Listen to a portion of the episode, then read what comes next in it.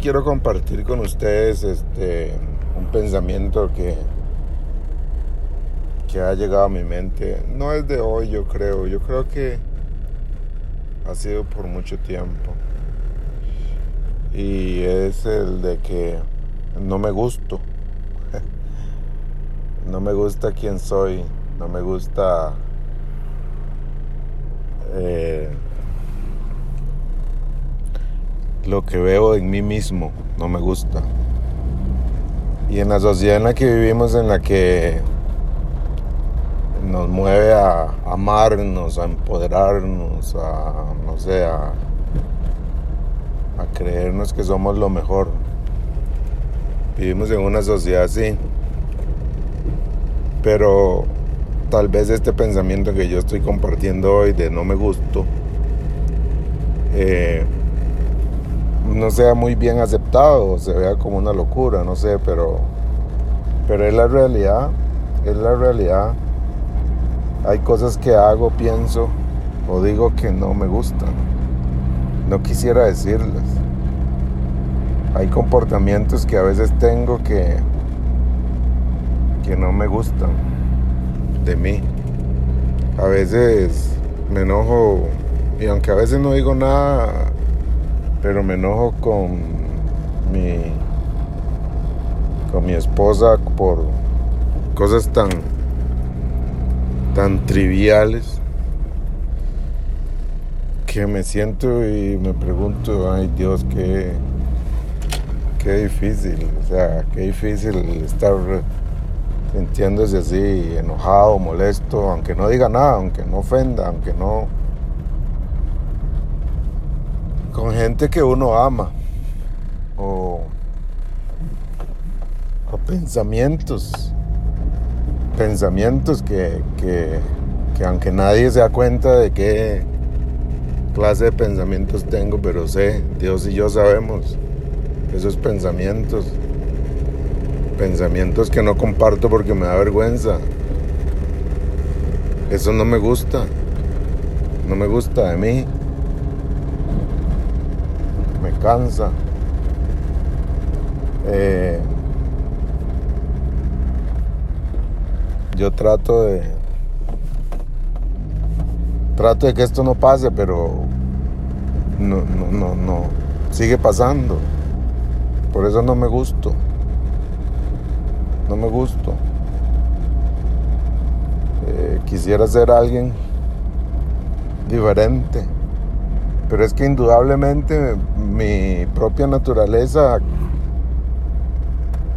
que es eh, rebelde o ególatra unida a mi al entorno en el que me en el que me crié en el que viví cuando era un niño o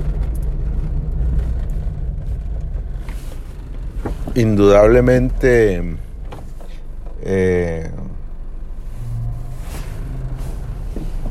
eso me moldeó esas dos cosas me moldearon. Y eso soy.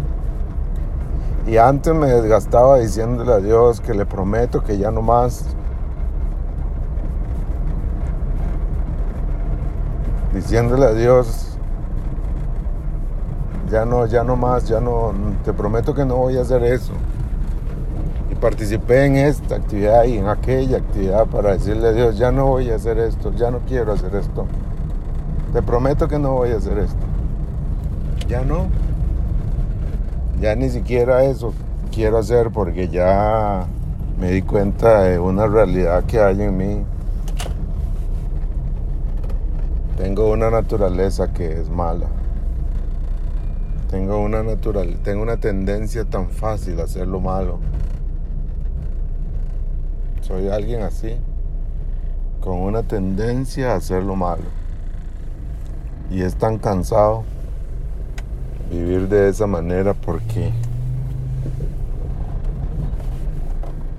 porque hoy es una cosa, mañana es otra. Siempre hay algo que, que no está bien.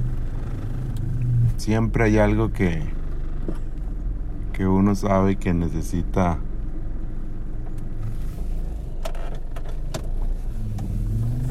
que necesita cambiar,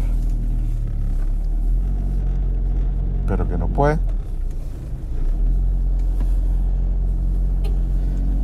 Pero que no puede. Y esa es la realidad. La realidad es que uno no puede cambiar. Cambiarse a sí mismo no se puede. Y renuncié Renuncié a la posibilidad de, de cambiarme a mí mismo. Renuncié, uno encuentra en las librerías libros que hablan de, con títulos tan sorprendentes como que lo, lo, lo, seducen a uno y lo, y lo llevan a comprarlo porque uno piensa que tal vez en ese libro esté la respuesta que uno anda buscando la respuesta de que de que de cómo salir de eso, de cómo liberarse de, de, esa de esos pensamientos y de esas actuaciones y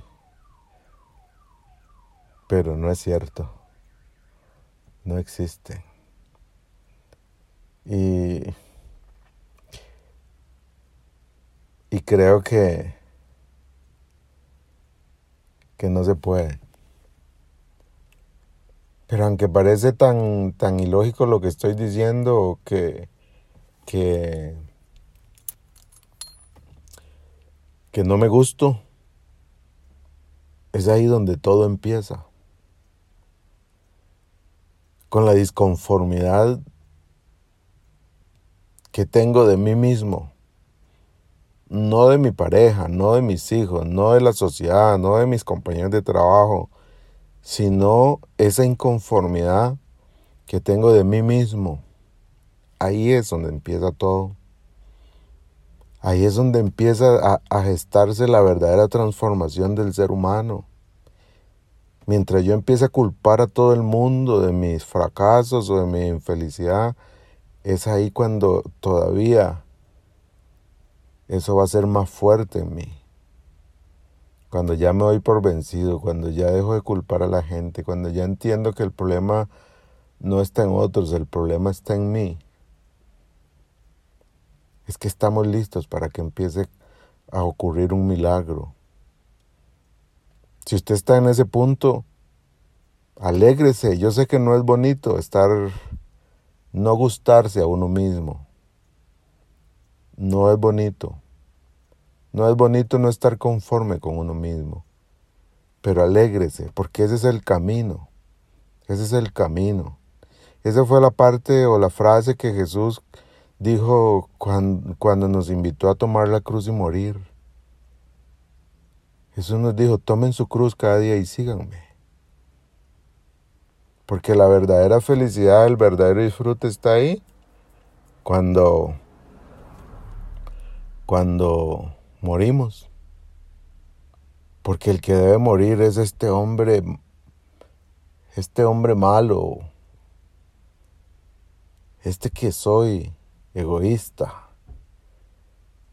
El que debe morir es este,